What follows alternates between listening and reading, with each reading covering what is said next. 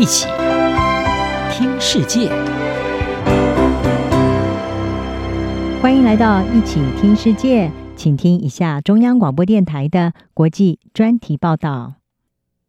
您现在收听的是拜习会后美中关系回问，熊猫外交成观察指标。美国首都华盛顿特区的史密森尼国家动物园。因为租约到期，今年十一月十号将园区内的三只熊猫归还中国，结束了这座首都动物园数十年来饲养熊猫的历史。此举也引发人们关切，美中之间持续了五十多年的熊猫外交将可能就此中断。在把华府的三只熊猫还给中国后，美国境内仅剩下位于亚特兰大动物园的四只熊猫，而如果明年截止的租约没有展延，四只熊猫也将归还给中国，美国境内的熊猫数量将就此归零。中国熊猫外交的历史最早可以追溯到西元七世纪唐朝武则天时期。根据日本皇家年鉴记载，武则天将两只熊猫当作赠礼送给了日本。中国现代领导人继承了这种外交手段。一九七二年，时任美国总统尼克森前往中国进行历史性访问。当时的中国领导人毛泽东送给美国一对熊猫，象征两国关系的友好。这两只熊猫也立即成为美国动物园最受欢迎的明星，争相一睹它们风采的民众络绎不绝。在那之后，北京看到了熊猫在外交与经济上拥有的巨大潜力，开始与各国动物园签订保育濒危物种的合作研究计划。过去数十年来，中国与签订契约的方式将熊猫出租，根据合约，租借国需支付中国五十万到一百万不等的年费，并规定任何在海外出生的熊猫宝宝都属于中国的财产。在二零一四年，习近平上任后，熊猫外交推行得更加热烈。习近平租借给欧洲国家数十只熊猫，并在去年世界杯足球赛前，首度租借一对熊猫给主办国卡达。根据美联社统计，中共透过保护濒危物种项目，已经向十九个国家借出了六十五只大熊猫。但过去二十年以来，中国没有再租借给美国更多熊猫，使得美国拥有的熊猫数量从最高峰的十五只一路减少。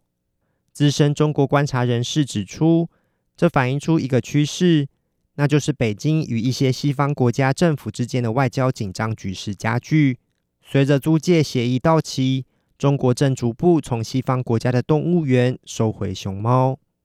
美国乔治城大学美中全球议题对话倡议资深研究员韦德宁把这个趋势称为惩罚性熊猫外交，